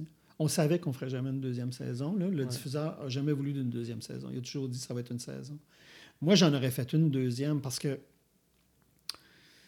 quand tu te trompes dans un univers pendant un an, ben, plus qu'un an, avec le développement, quasiment deux ans et demi, tu apprends des affaires, puis quand tu écris, puis qu'après ça, tu tournes, puis que tu vois la réponse, tu apprends d'autres affaires. Mhm. Tu vois qu'est-ce qui fonctionne, qu'est-ce qui fonctionne pas, qu'est-ce qui touche, qu'est-ce qui touche pas, qu'est-ce que tu as laissé en plan, qu'est-ce que tu as abandonné, ça dans quoi, sont où tes bons coups aussi. Là. puis j'aurais vraiment aimé avoir une autre saison pour. Je pense que j'aurais pu aller beaucoup plus loin, tu sais, Mhm. avoir une deuxième saison. Et donc, ça m'a donné le goût d'écrire une autre série qui serait un peu dans un, qui serait dans un univers un peu similaire, c'est-à-dire aussi en région, avec des thèmes durs et des personnages durs, euh, qui j'imaginais quand même avec un certain humour, mais un environnement lourd et euh, pas lourd, pas un show lourd, mais un environnement rude, Oppressant. rude. Rude. Ouais. OK. Dans le désert. Ouais, c'est ça. Non, dans, dans, Ouais. le, dans, dans le Québec euh, profond, mais euh, où les euh, enjeux sont de vie ou de mort, Hmm. de se protéger, de, de protéger ta famille, Mhm. de, de survivre. Hmm. Euh, tu sais, les grands thèmes là, fondamentaux. Dans un contexte rude où les gens sont rudes aussi, où les rapports sont rudes aussi. Hmm. Ça, ça m'intéresse. Moi qui ai toujours été, dans ma jeunesse, plutôt dans le, dans le ouaté, tu sais. Mhm. dans des rapports très, très aimants, comme dans mon premier roman, puis comme dans La vie, la vie, Mhm. et comme dans Tout sur moi, à la limite où les gens s'aimaient vraiment beaucoup. Fait que là, j'ai plus envie d'explorer le, le revers de ça. tu sais. Qu'est-ce qui arrive quand on s'aime pas beaucoup? Ouais. Je pense que moi, mon rêve. En fait, je le sais, mon rêve, moi, c'est écrire un film de guerre. Oui, tu Un vois? film militaire. Je- Ah ouais? J'ai pas, j'ai une fascination pour le militaire. OK. Euh, une fascination, une, une genre de curiosité, un voyeurisme, Ouais. là, tu sais. Et c'est très fascinant. Ouais, ça me, les films de guerre, c'est les films qui me prennent le plus parce qu'il y a- y, quelque chose que je ne peux pas comprendre là-dedans. Ouais. Une- C'est... Tu veux dire, dans cette espèce d'injustice-là, de s'en aller, euh, se battre pour, un, Oh pour des God. raisons qui, des fois, sont un peu obscures. Ouais, Et ouais. de, de risquer sa vie, l'intégrité de son corps, perdre un membre. euh, ah ouais, moi aussi, ça me. Ah, un super bon documentaire sur Crave. Je sais pas si tu Crave. Ouais. C'est des soldats et des femmes soldats qui ont un syndrome post-traumatique qui se réunissent pour faire. c'est un documentaire. qui se réunissent pour faire euh, une lecture publique de textes qu'ils ont écrits. Et ils Oh là. engagent un acteur euh, qu'on voit souvent à la télé qui jouait dans, dans une série d'ailleurs de HBO. Tu sais, la série où c'est des robots, là. euh, ah, un Westworld. Westworld, le Black, là. Ouais, ouais, ouais. Le, le, professeur, là. Oui, c'est ça. Bon, c'est cet acteur-là qui est un acteur de Broadway. là. Hmm. Ils l'ont invité à s'occuper de cette lecture-là. Fait qu'il travaille avec eux autres. La- le, le docu dure une heure environ. Ils travaillent avec eux autres. Ils écrivent leurs textes, puis ils se pratiquent à, à les rendre sur scène. Puis après ça, tu as la représentation publique qu'ils font dans leur petite ville. Tu sais, rien de... Mais tu brailles tout le long. Hmm. C'est c'est tellement du monde brisé et... euh, Et en même temps, qui croit encore à ce qu'il faisait. De tout, là, tu sais. Ouais. Essaie, de, essaie de trouver ça, c'est Ouais. vraiment bon. J'ai déjà, j'ai déjà fait une désintox. De... Drogue. OK. OK. Euh, je, je me confie, là. Je pense Ouais, qu'on est là. Et la majorité des gens qui étaient là avec moi, parce que c'était une, une retraite euh, où je dormais là, la majorité des gens qui étaient avec moi, c'était des anciens soldats, puis Ah des, puis hein. des, des, per- des fois des personnes qui étaient très très haut placées. Puis été là pendant le jour du souvenir. OK. Euh, je vais te dire que j'étais allé par en avant parce que j'ai toujours été contre la guerre. Tu sais, je j'arrive pas à comprendre ça, mais j'étais allé en avant et j'ai j'ai j'ai broyé là, j'ai Ah broyé, ouais. broyé. C'est c'est dur de revenir puis de se dire Chris pourquoi j'ai fait ça, d'avoir l'impression que tu as servi à pas grand chose. Ouais. Est-ce que tu avais ta fascination pour les films de guerre Oui, avant ça? Avant ça, oui, oui. Tu- Non, c'est pas. Tu ouais. triper. Quand tu t'es rendu compte que c'était tous des soldats, tu, Ouais. le scénariste en toi devait jubiler. Je vais te dire, là, le temps que j'ai passé en détox, c'est dans les plus beaux moments de ma vie. J'ai rencontre les gens, les tout, là. Y du Vraiment? monde que tu vois encore? Non. Non, non, non. Il y a beaucoup de gens qui vivent ailleurs, que tu rencontres, qui viennent à la moitié du temps que tu es là, qui partent. Et, ben, j'ai, j'en ai, j'ai rencontré une personne à l'épicerie il y a comme deux, trois semaines. J'étais Ah content oui? de pouvoir la revoir parce que c'est des gens auxquels je pense régulièrement. Ben, j'imagine que tu dois vivre des affaires tellement intenses que ça doit souder les, les relations. Là. Je veux dire, tout le monde est là dans un moment Mhm. catastrophique de sa vie, là, tu sais, où tu es à fleur de peau, puis où tu... Ouais. T'as, des gens de 70 ans qui sont là, des gens de 18 Ah. ans qui sont là, des gens de 30 ans qui sont là, de tous les milieux. De... Il y a, il y a- il y a- oui, il y a beaucoup de militaires, mais c'est vraiment des gens de tous les milieux, ça. de toutes les, les strates sociales. Tu sais. Puis on se retrouve tous, puis on a toutes les, souff- les, les souffrances qui Les sont mêmes... euh, similaires. Ouais, c'est ça. Comme au- au- fondamentalement, là, c'est presque toutes les mêmes choses. tu sais. Tu trouves pas qu'il y a un beau film, là? Oui, oui. Oh, oui. Ben, moi, j'ai un long métrage Ben qui, oui. est, qui est une histoire de rechute. hein. Le, ben, le premier truc que j'ai écrit, là, que, que je porte encore, que je réécris d'une autre manière parce que j'ai grandi. Là. Mais qui est euh, une histoire. euh, en fait, c'est- pas tant de tomber, c'est- de, de se relever, c'est ça.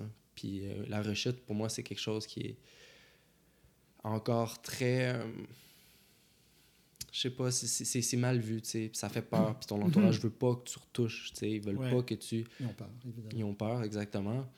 Mais c'est plus de 70% des personnes qui vont en désintox vont rechuter. C'est Ben, pratiquement clair. inévitable. C'est clair. Moi, je suis, je suis pour vrai, je touche du bois, je suis chanceux. Ça fait trois ans que je suis 100% Ouais. rien, rien, rien. Mais Est-ce que tu trouves ça dur ou... euh, Non. Pas du tout? non. Euh, j'ai, je mentirais si je dirais que c'est jamais difficile. Mais pour moi, c'est un choix que j'ai fait. Puis je, je, je, je garde ce choix-là. Du moins, il y a des petits moments là où euh, je suis parti une semaine dans un chalet avec des amis, puis là, ça buvait un peu, puis là, j'étais comme, ça me fait chier d'avoir perdu peut-être ça, mais en même temps, je suis Mhm. comme, j'ai besoin de, la- de ma tête claire, tout ça. Je, Ouais. je vis bien avec ça, là. C'est pas un combat. C'est juste des fois, c'est des petits deuils. Ouais, ouais, ouais. Ouais. Mais oui, c'est. Le militaire, pour moi, c'est ça. C'est le- Ça vient rejoindre. là euh, C'est Apocalypse Now, c'est un de mes films Mhm. préférés. euh, Thin Red Line, euh, même chose. euh, Pouvoir aller. Puis, c'est une histoire qui est peut-être, à défaut, souvent qui est très, très masculin. Peut-être. C'est Ouais. des récits dans lesquels je me suis retrouvé aussi, là, de ces. des attentes qu'on a de toi en tant qu'homme, puis de, de, de retrouver cette, cette Cette émotion-là. là. virilité aussi, là, tu sais, il y a Mm. quelque chose avec l'identité masculine euh, Mhm. pure, tu sais, euh, pas pure, mais comme de l'huile essentielle d'homme. Ouais. c'est comme, oh my God, si je pouvais être comme le tiers de tout ça, Ouais, je serais déjà content. Ouais. C'est vraiment un monde viril, là, tu sais. Ouais. euh, la hiérarchie aussi, le, le commandement, tu sais, c'est des affaires. Ouais, la structure. Ouais. Euh. Mais toi, c'est quoi tes films? euh? Euh, moi, ça, va, ça dépend vraiment. euh, J'ai pas de. Quand j'étais jeune, j'étais un gros sucker pour les euh, comédies romantiques. Ouais? Ah oui, j'aimais beaucoup ça. J'aimais comment c'était fabriqué. Je, je comprenais toute la mécanique en dessous, mais j'aimais ça. Hmm. Euh, je sais pas, ça dépend vraiment euh, des films qui m'ont marqué. Comment ça s'appelle? Beast of the Southern Wild? Un Je film qui. c'est ça, Beast of the Southern Wild? Quelque chose du genre, je dois le dire tout croche, là, mais. un film qui est sorti peut-être il y a 5 ans, qui était tourné en, aux États-Unis, dans le sud de. Nouvelle-Orléans. La ville de Nez étant dans l'état de. La Nouvelle-Orléans étant dans l'état de. C'est Eh là là, euh, la- comment ça s'appelle la. Non, euh, ben voyons. Coudon. C'est pas possible. Euh, Mississippi qui passe dedans. Euh, Nouvelle-Orléans. Ok, attends, là, là, on a vraiment l'air de deux. Ah, moi, je suis vieux, j'ai une excuse, là, mais toi, t'as Oh, pas- non, non, moi, c'est pire. Euh, Comment ça s'appelle? Ok, je euh, le sais. Oui, c'est quoi? Il y a le mot Anne dedans. Louisiane. Ah ouais, Ouais. ok, merci. Alors, ça se passe dans le sud de la Louisiane, dans les bayous, euh, mais, sud-sud, là. Tu sais, c'est Mm. comme dans la mer quasiment. Et c'est une petite fille qui vit. Tu vois, il y a une affaire de deuil encore là-dedans, c'est bizarre. Il y a une petite, une petite fille qui vit avec son père. Et le bonhomme, écoute, ils vivent dans une maison ramanchée, là. Tu sais, c'est des bouts de tôle euh, mis un par-dessus l'autre. Puis. euh, et euh, la petite fille est comme laissée à elle-même. Elle doit quasiment se nourrir elle-même. Puis le père, je pense qu'il vient d'avoir un ouragan ou il va avoir un ouragan. Et la petite fille, elle apprend que le père, il va mourir. Il y a une Mhm. maladie, puis il va mourir. Puis la côte est dévastée. C'est toutes des hurluberlus là, qui vivent dans ce dans coin-là. faut que je te donne le- faut que je te donne la référence. Ouais. si Toutes des hurluberlus, puis ils se rassemblent ensemble. Là, là, ils sont tous inondés. Il reste plus rien des maisons, ou presque. Ils sont en bateau souvent. Ils vont se visiter. Ils mangent du crabe. Puis la petite fille sait que son père éventuellement va mourir, puis elle ne sait pas qu'est-ce qu'elle va devenir. Mm. Parce qu'elle peut pas vivre, quoi qu'elle pourrait vivre toute seule dans cet environnement-là, mais c'est tellement hostile. là. Ça, c'est un magnifique film. Puis les cinq premières minutes sont achetées à terre. Là. Tu fais comme, Hey, je, veux dire, je viens de vivre quelque chose d'incroyable. Ouais. Ça, c'est un grand film pour moi. Euh, je sais pas, il y en a beaucoup. Ouais. une fascination pour les États-Unis quelconque? Euh, as- fascination, euh, ouais, j'aime, j'aime assez, ouais, ouais, je dirais que oui. Mm. Pas toutes, là, mais euh, tu sais, j'aime beaucoup, beaucoup New York. Mm. Ça, n'importe quel film qui se passe à New York. Je peux le regarder juste pour voir New York. là. J'adore New York. Puis j'aime beaucoup aussi euh, les régions creuses. Là, tu sais, les... Ouais. C'est un maudit beau pays. là. Mm. Avec tellement de diversité, en fait. C'est ça qui est Mm. incroyable. C'est que d'un État à l'autre, ça change tellement. C'est C'est entre la Louisiane puis le...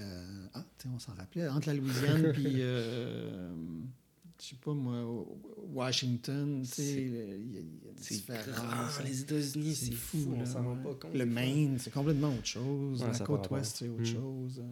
J'ai j'ai une fascination aussi pour les- le sud des États-Unis. Je sais pas pourquoi. J'aurais Ouais. vraiment là. Tu sais, je te disais, là, moi, la, ma série culte, là, c'est True, la première saison de True, True Detective. Detective, ouais, c'était bon, on dit. Oh my god. Ouais. Ça, là. Ouais. Ça, c'est une belle série. Mm. La première saison. Ouais, la première saison.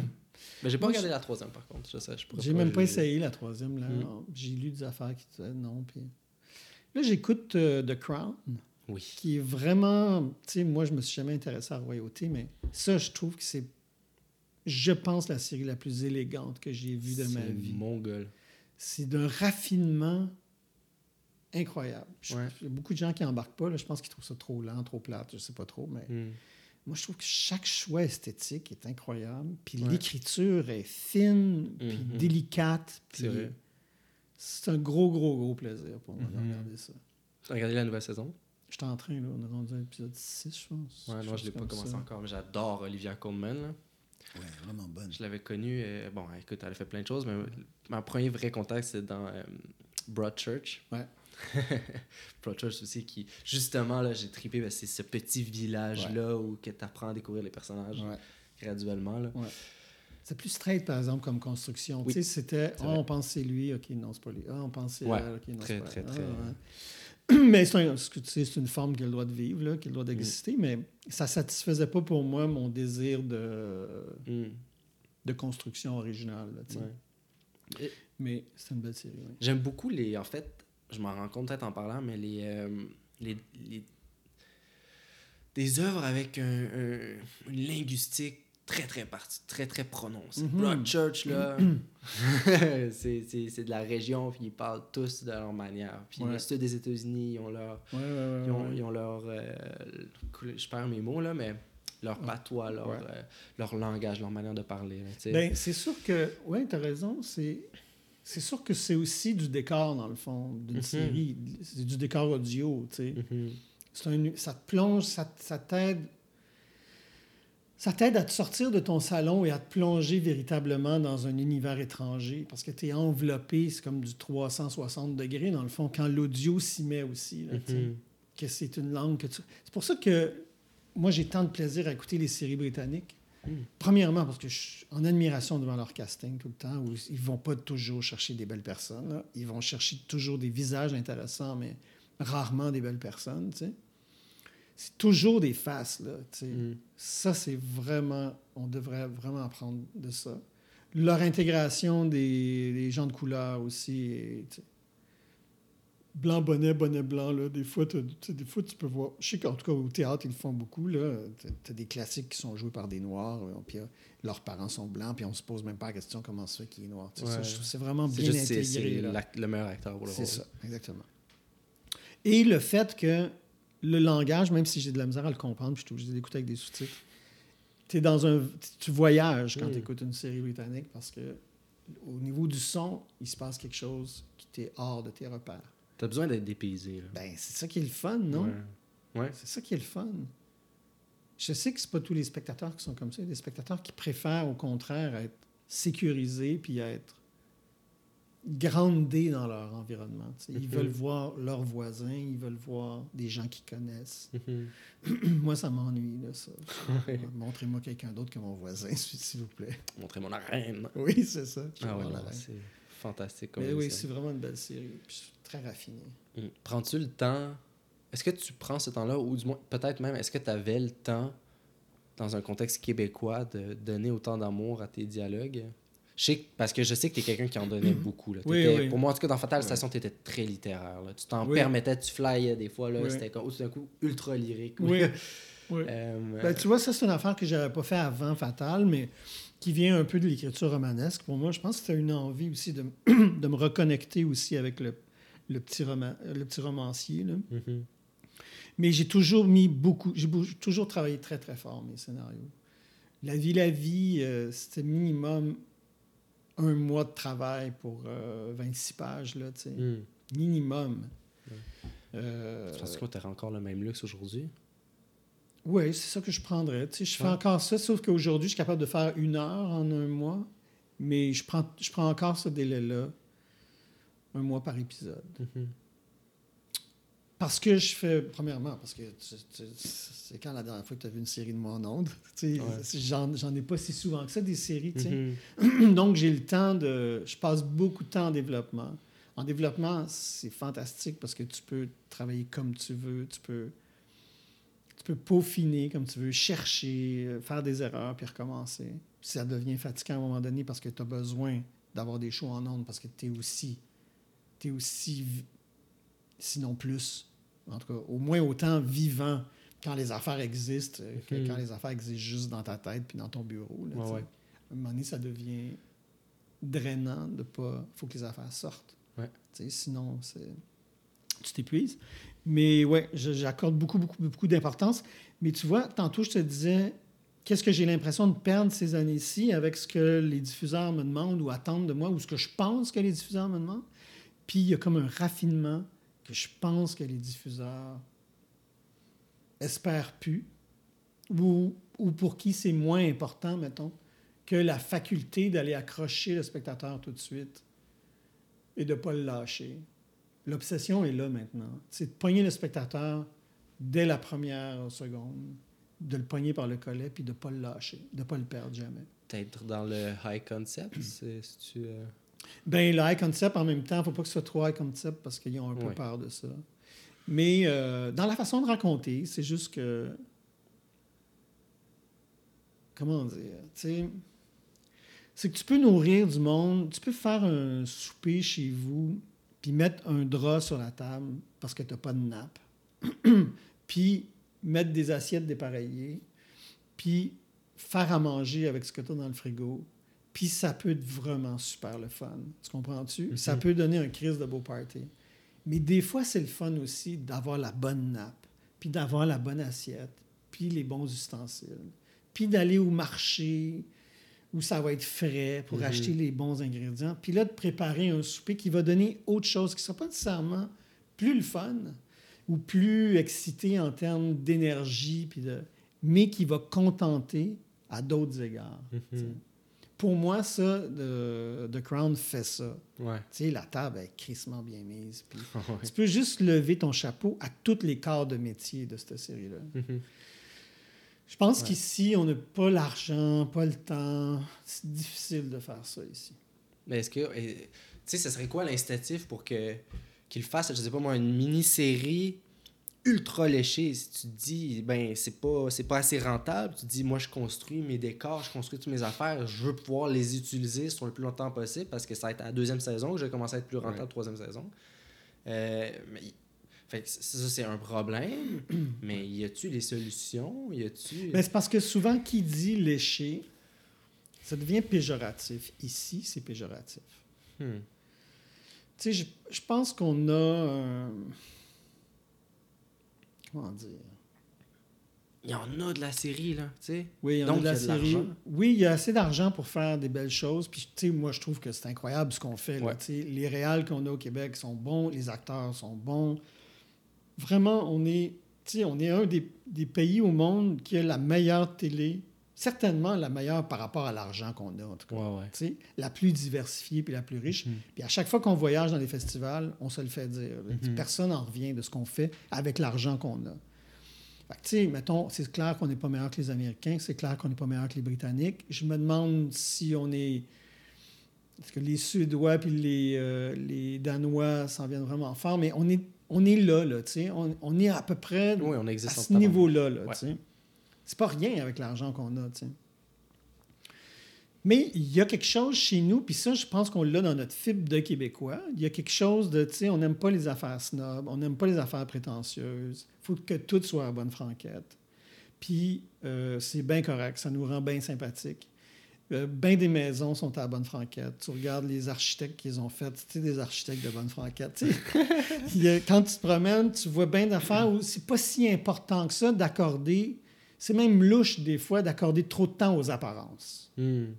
C'est-tu notre passé judéo-chrétien? Je sais pas, je sais pas d'où ça vient. J'ai pas trop envie de m'étendre là-dessus, mais je pense que ça fait que quand vient le temps de déployer des efforts de décorum, puis pas juste pour être beau, mais pour être aussi touchant d'une autre manière, peut-être être plus subtil, être plus délicat, c'est ou bien pas reçu, ou bien reçu euh, avec un regard un peu louche. ouais. Tu comprends-tu? Ouais. Puis, euh, mais c'est sûr, si on avait une série comme euh, The Crown qui passait ici, faite ici, puis que c'était un immense succès, ben c'est sûr que dès le lendemain, les diffuseurs feraient Hey, ouais, mais peut-être qu'on devrait euh, miser sur ce Mhm. créneau-là, tu sais, pour un temps. Mais c'est sûr qu'il y a de plus en plus de médiums sur lesquels consommer. Il y a Ouais. de plus en plus de chaînes qui sont apparues. Ouais. Puis à un certain point, en tout cas, j'ai entendu de quelques sources, de... tu avais les Boys qui avaient amené un million presque par Mhm. épisode. Mais maintenant, on a pratiquement le même nombre d'argent, mais pour beaucoup, beaucoup plus de contenu. Fait que quand les Boys avaient un million, t'en as maintenant qui ont 200 000. tu sais. C'est sûr que cher. ça, c'est un immense problème euh, qu'à un moment donné. euh, Je sais pas si c'est un problème qui affecte tant l'écriture que ça, par exemple. Tu sais, je sais que c'est du- c'est- ça rend les conditions insupportables pour les équipes techniques, les équipes de production, les acteurs. Beaucoup. Les acteurs souffrent beaucoup de ça. Ouais. Pour moi, acteurs, c'est probablement les plus euh, sacrifiés au niveau de leur euh, ouais. artis- artisanerie, alors, au, au niveau de leur art. Ouais. C'est ceux qui payent le plus le prix de ça. Euh, Peut-être le réal aussi. Euh, parce que les acteurs arrivent en dernier sur le plateau, hein, au moment où il reste plus de temps. Puis là, on leur dit, OK, ça va être une prise. Et là, ce pourquoi ils se préparent depuis si longtemps, tout le travail en amont sur le personnage, sur les textes, tout ça, là, on leur demande de le faire en une prise. Et c'est clair qu'à part d'être chanceux, ils peuvent le faire. Mais c'est clair que la majorité du temps, ils n'ont pas le temps d'aller à la recherche de l'affaire qu'ils voudraient être en mesure de donner. Ouais. C'est sacrifié. C'est pas juste une question de le faire en une prise, ça, ça arrive. C'est pas juste une prise, des fois, c'est deux prises trois prises. C'est nettement insuffisant dans la majorité des cas, pour Mhm. permettre à l'acteur de, de briller autant qu'il voudrait briller. Donc, c'est sûr que les, les, les budgets, c'est un problème. la compétition entre les chaînes, pour moi, est un problème aussi euh, Mm. qui est inévitable, mais TVA et euh, Radio Cannes qui se vampirisent.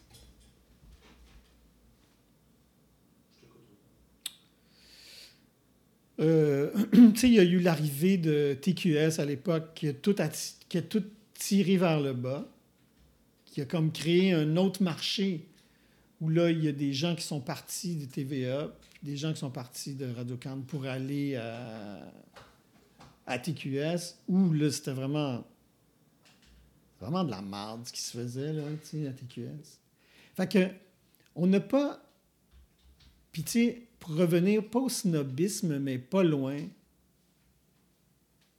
Les gens, tu sais, je pense qu'au Canada, chaque citoyen donne une affaire comme 26 je pense, ou 16 pour Radio-Canada par année dans les, dans les impôts. Ouais, mais j'ai entendu moins que ça. Mais ça se peut que ce soit Mais moins. Je pense que c'était comme en vraiment 26. genre deux et quelque chose. Mais tu sais, euh, la BBC euh, en Angleterre, je pense que c'est 46 par année par personne.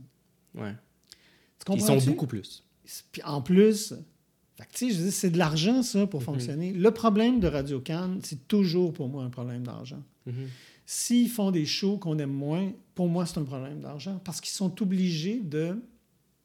Ils sont garants de la cote d'écoute. Ils sont, Mhm. pas garants, mais tributaires de la cote d'écoute.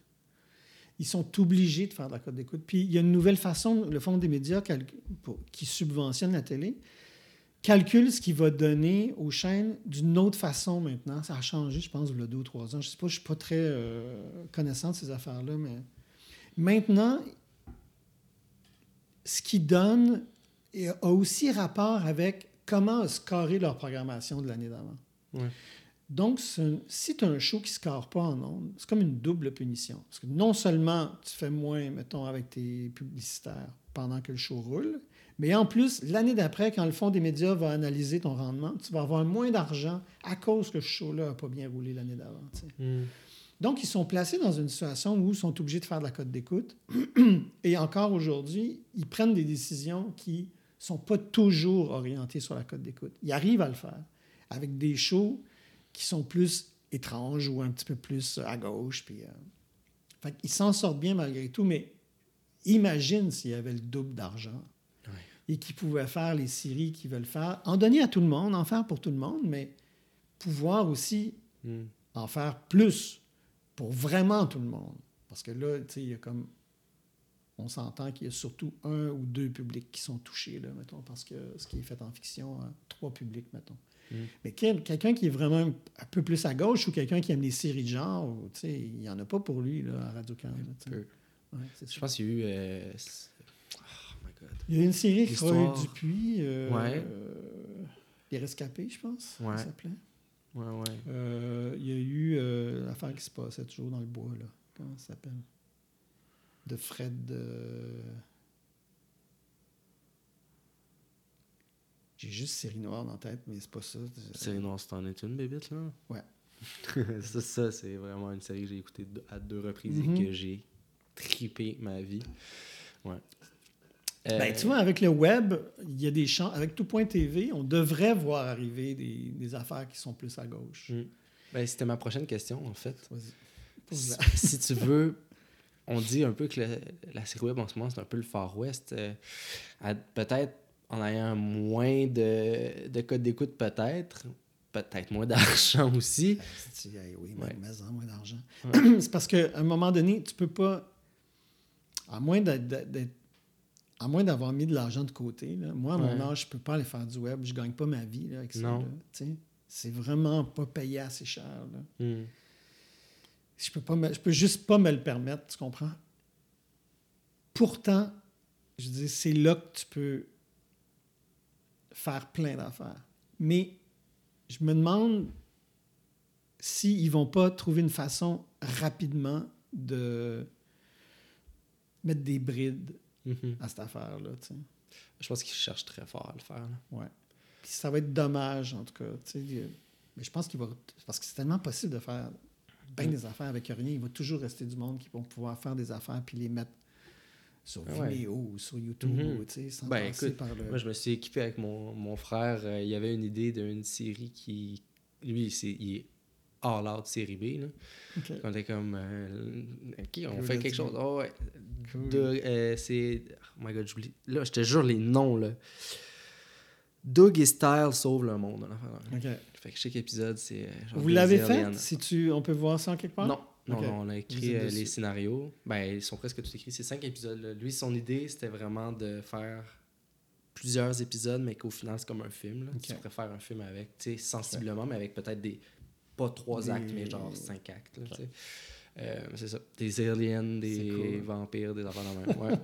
C'est- c'est- ça se veut drôle, mais euh, il y a la volonté quand même d'aller creuser un petit peu plus les personnages quand même. Ouais.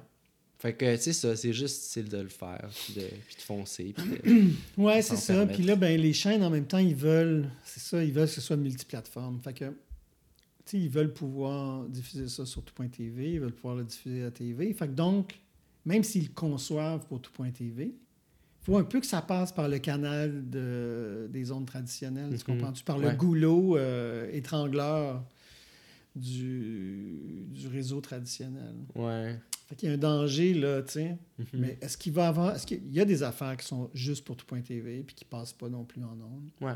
Mais la tentation est forte dès que tu mets un peu d'argent, c'est normal, de Mhm. vouloir le rentabiliser, tu sais, Mhm. en le passant partout. Nous autres, c'était ça aussi, le- un peu le drame, moi, j'ai trouvé de Fatal Station, c'est que on était la première série qui est, qui est sortie sur tout.tv euh, dès sa première saison. C'est la première série lancée carrément sur tout.tv. Mhm.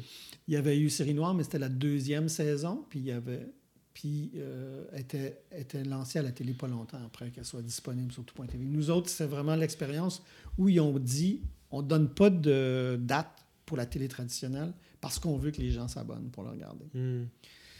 Et euh, ça a fait. Ce qu'ils ont fait, c'est qu'ils ont diffusé le premier épisode gratuitement. C'était tout.tv extra. Premier épisode ou les deux premiers gratuitement, je me rappelle pas très bien. Et là, les gens ont compris que. Les gens étaient tout mêlés, vraiment. Il y avait du monde qui demandait c'était à quel poste ça, tout.tv.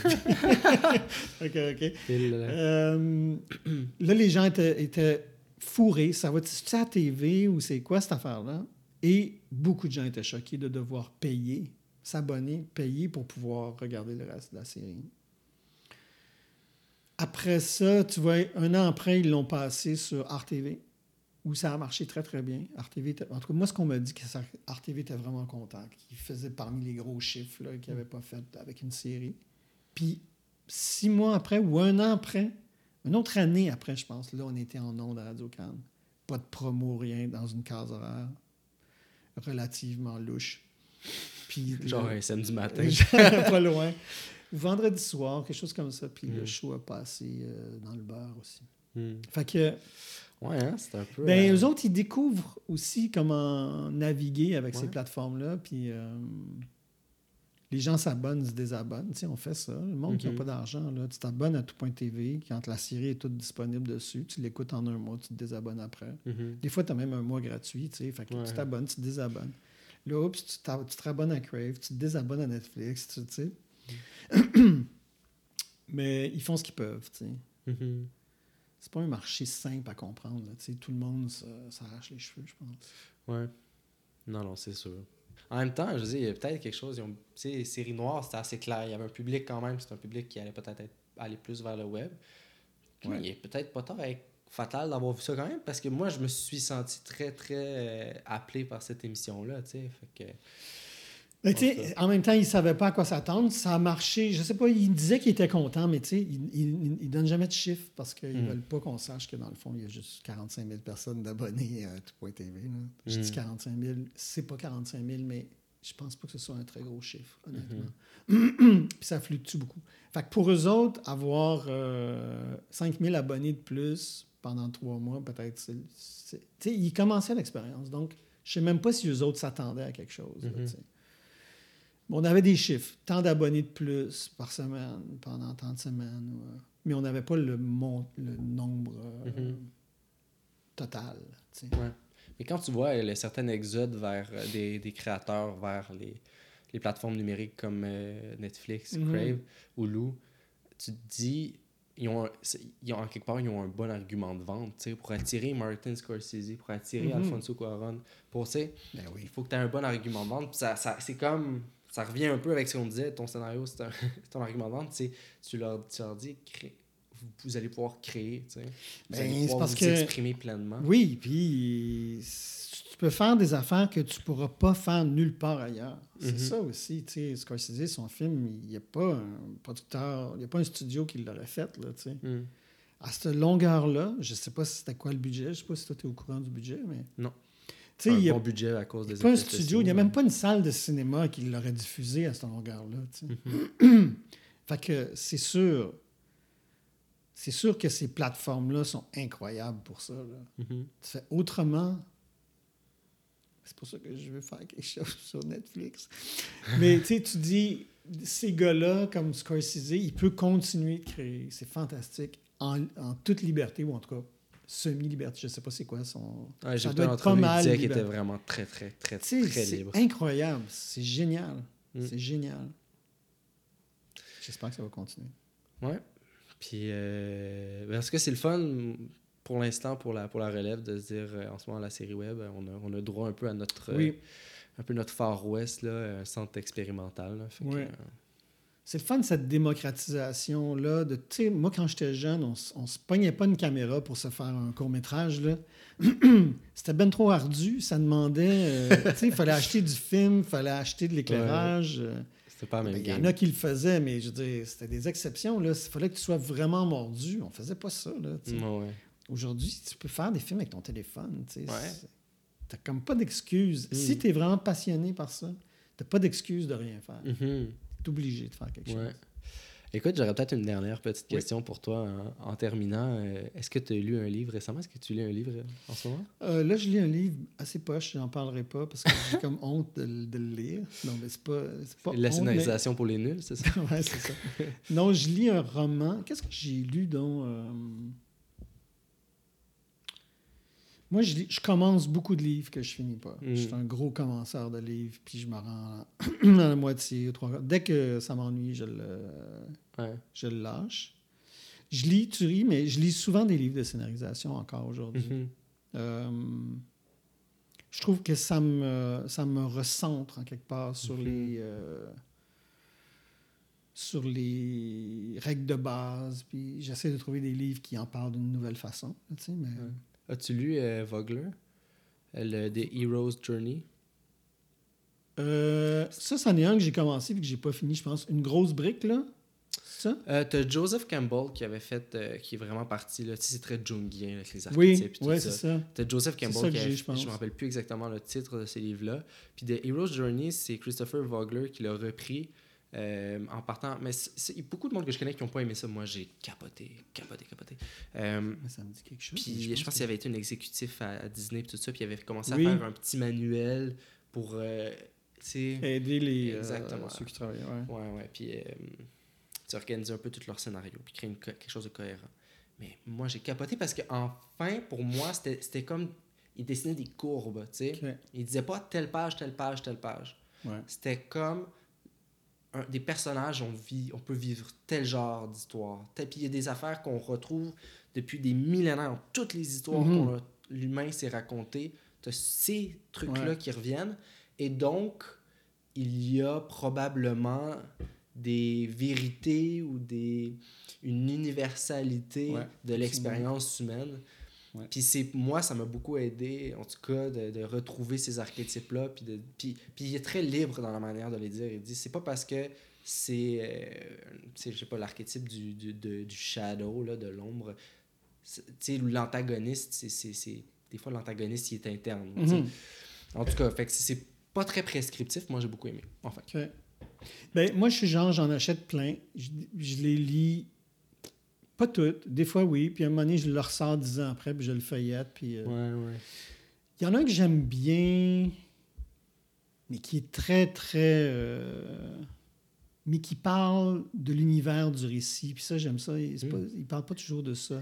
Dans quel univers tu décides de planter ton récit, ce qui est bien important, à mon sens. Ouais, c'est très intéressant. Euh, comment il s'appelle? Tu dois le connaître. C'est un... Moi, j'ai pas j'ai zéro mémoire. là. Ça s'appelle, je pense, écrire un scénario en français. là. C'est bien simple. là.